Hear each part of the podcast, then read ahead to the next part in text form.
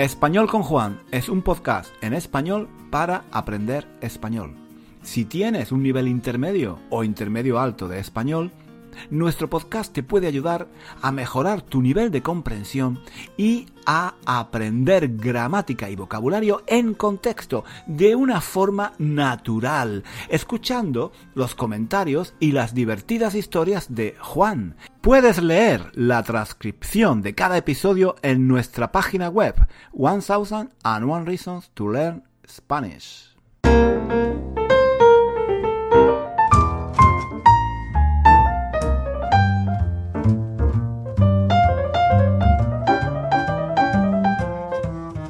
Chicos, ¿qué tal? ¿Cómo va todo? ¿Cómo va la semana?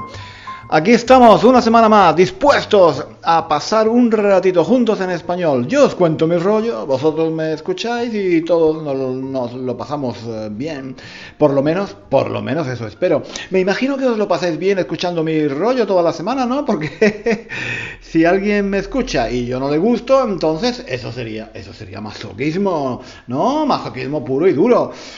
Antes de empezar con el episodio, con el episodio ahí, con el episodio de hoy, quería dar las gracias a todos los que me apoyáis en Patreon y en PayPal. Gracias, gracias a vosotros. Puedo continuar haciendo este podcast. También quería dar las gracias a todos los que dejáis una valoración de nuestro podcast en Apple Podcast y en otras, en otras plataformas. Muchísimas gracias porque eso ayuda muchísimo a que cada vez más gente nos conozca y escuche nuestro podcast. Muchísimas gracias de todo corazón a todos. Hoy quería hablar de idiomas. Cosa extraña, ¿no? Creo que hablamos de idiomas todas las semanas o casi todas las semanas, ¿no? Pero es que quería decir algo que me parece importante. Veréis, cuando yo, cuando yo digo que sé hablar inglés, italiano y francés, la gente piensa que se me dan muy bien los idiomas. Nada más lejos de la realidad. Los idiomas no se me dan particularmente bien. Hay gente por ahí que habla 5, 7 o 10 idiomas sin problema. Incluso más, hay gente que dice hablar 15, 20 o 30 idiomas. Yo, yo, no, yo no sé. Yo no sé cómo lo hacen, la verdad. Mm, bueno, mm, Tal y, como yo lo veo, el problema no es tanto aprender un idioma, sino mantenerlo. O sea, a mí me parece que es posible ponerse a estudiar una lengua, yo qué sé, alemán o, ruso, por ejemplo, y aprenderla, si te empeñas, si, si, si te lo propones de verdad, en tres o cinco años.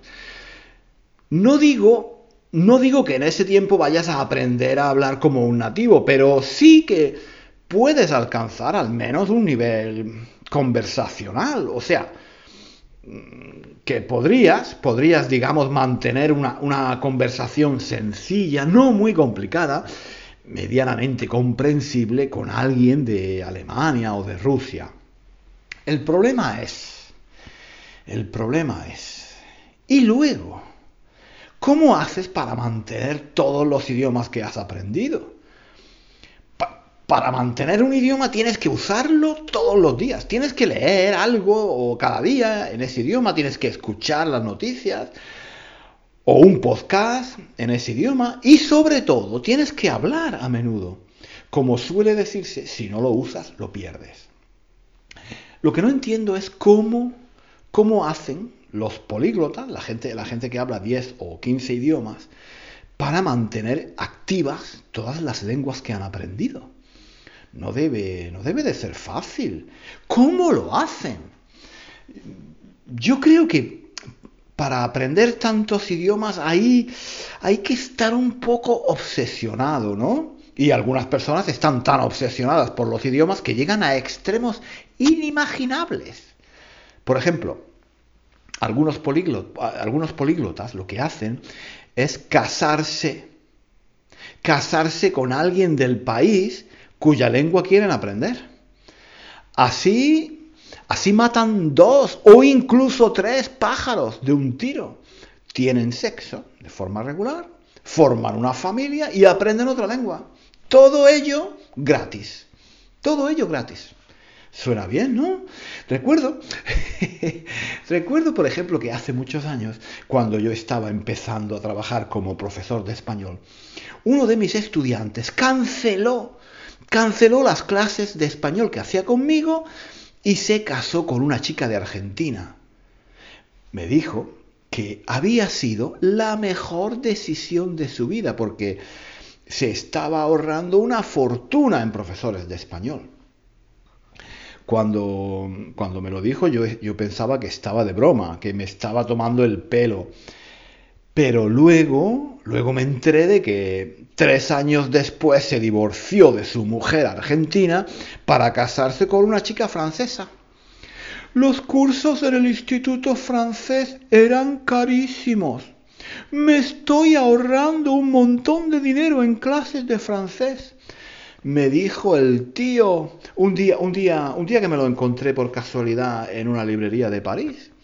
Le pregunté eh, cómo hacía para mantener su español y me dijo que ahora, cuando quiere practicar español, llama a sus hijos que siguen, siguen viviendo en Buenos Aires y habla con ellos por Skype una vez a la semana.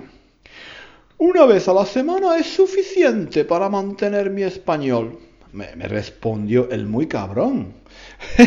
cuando le pregunté, cuando le pregunté si no echaba de menos a sus hijos. Por, cierto, por cierto, hace un par de semanas, cuando, cuando me lo encontré por casualidad en una librería de París, el tipo estaba hojeando un libro que se llamaba Cómo aprender ruso en 30 días. Cómo aprender ruso en 30 días.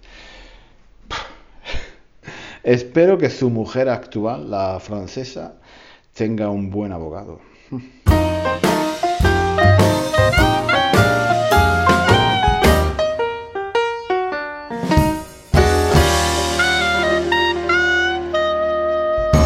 Sí, es que hay gente que, que, está muy obsesionada por un idioma y llega a extremos increíbles con tal, con tal de llegar a hablarlo bien.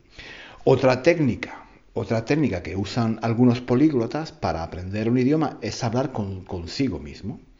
Por ejemplo, uno de mis compañeros de piso, cuando estudiaba en la universidad, aprendió a hablar inglés sin, sin salir del cuarto de baño. El tío se ponía delante del espejo y mantenía diálogos consigo mismo para practicar la conversación, para practicar conversación. Decía que como no conocía a nadie de Inglaterra, pues la, verdad, la verdad es que entonces era mucho más difícil que ahora hacer un intercambio de idiomas, porque en aquella época no había Skype, ni Zoom, ni Instagram, nada. Hoy es diferente, pero, pero yo estoy hablando de cuando la televisión era todavía en blanco y negro. Con eso, con eso ya lo digo todo.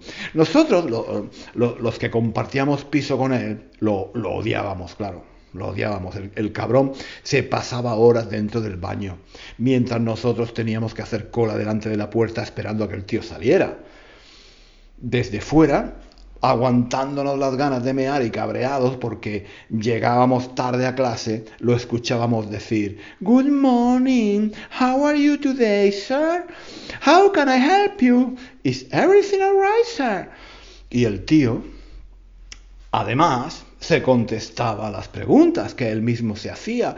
Good morning to you. I am very well, thank you. Uh, what a lovely day, isn't it? I'd like to buy a new pair of trousers. If that's okay with you. El tío, el tío, el tío se pasaba las mañanas en el baño practicando roleplays en inglés consigo mismo delante del espejo.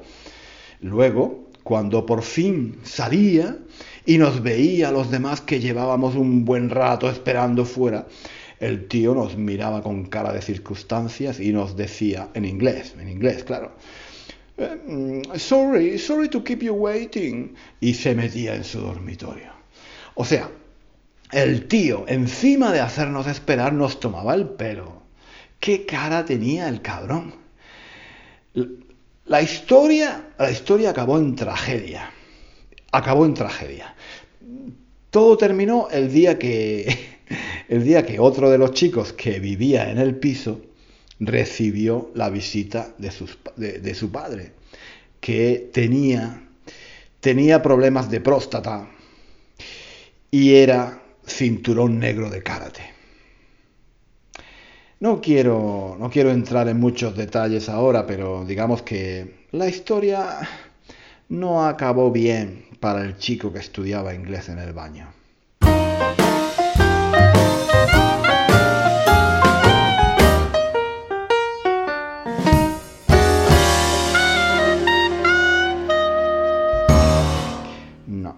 Es que estudiar idiomas tiene sus riesgos y, puede ser incluso algo peligroso.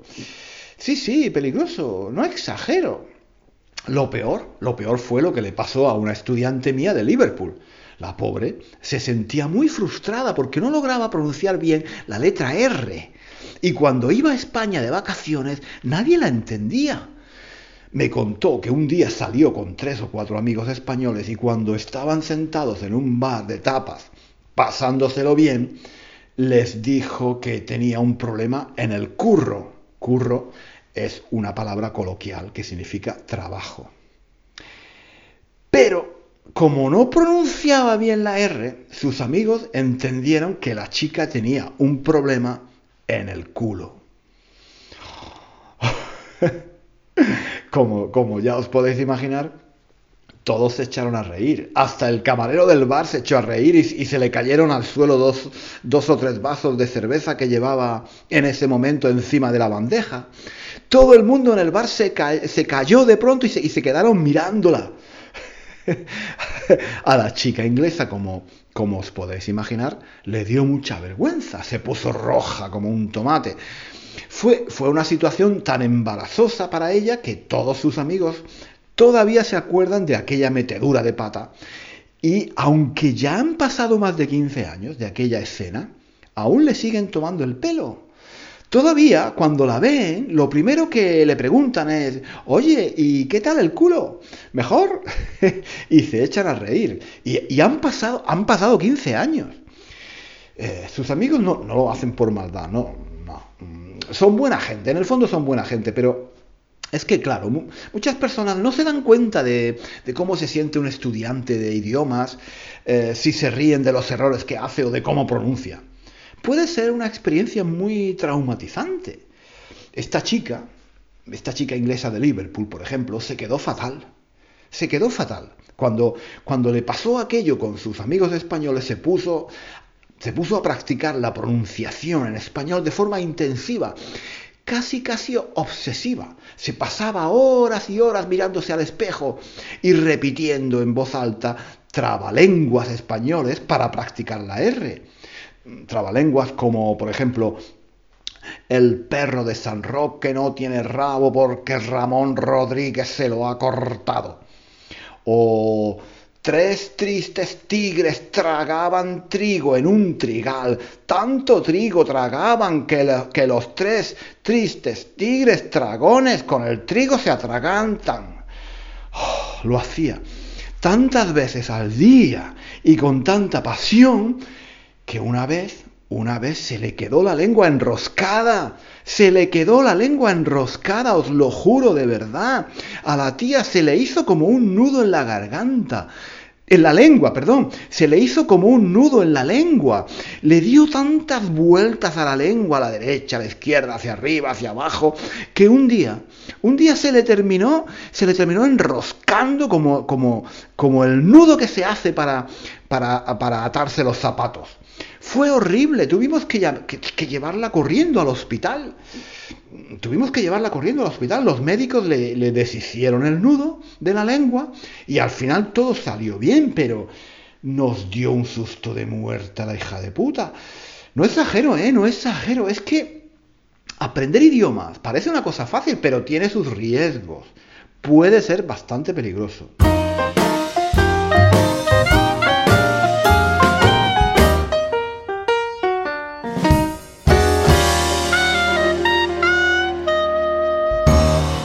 Yo ya digo, hablo tres idiomas, aparte del español, pero no los hablo bien. A mí, a mí en realidad no se me dan bien los idiomas. Tengo que hacer un gran esfuerzo por memorizar las palabras. Me cuesta mucho entender algunas reglas gramaticales. hay palabras y expresiones que, que nunca recuerdo y mi pronunciación es terrible. Pronuncio muy mal, de, de, verdad. Bueno, esto, esto es en español, que es mi lengua materna. En otros idiomas es mucho peor, muchísimo peor. Pero bueno, no me enrollo más por hoy. no, quiero, no quiero aburriros más con mis problemas. Sé que estáis todos muy ocupados y, en fin, no quiero, robar, no quiero robaros el tiempo. El tiempo es oro, amigos. El tiempo es oro. simplemente, simplemente recordad no tomaros el aprendizaje de una lengua demasiado en serio. No seáis demasiado perfeccionistas. Hay que disfrutar, chicos, hay que pasarlo bien. Hay que divertirse. E, e, esa es la mejor forma de aprender un idioma. Bueno, bueno, un idioma o cualquier cosa. Pasarlo bien, hacer cosas que te gusten sin buscar, sin buscar la perfección. Bueno, no me enrollo, me voy. Eh, nos vemos, nos vemos la semana próxima. No, no, no, no, no nos vemos, no nos vemos, nos escuchamos. Que paséis una semana fantástica. Hasta pronto. Hasta aquí el episodio de hoy. Muchísimas gracias por escuchar hasta el final. Si quieres leer la transcripción de este episodio o de los episodios anteriores de nuestro podcast, visita nuestra página web 1000 and One Reasons to Learn Spanish. Allí encontrarás también ejercicios y muchos recursos para aprender español. Hasta pronto.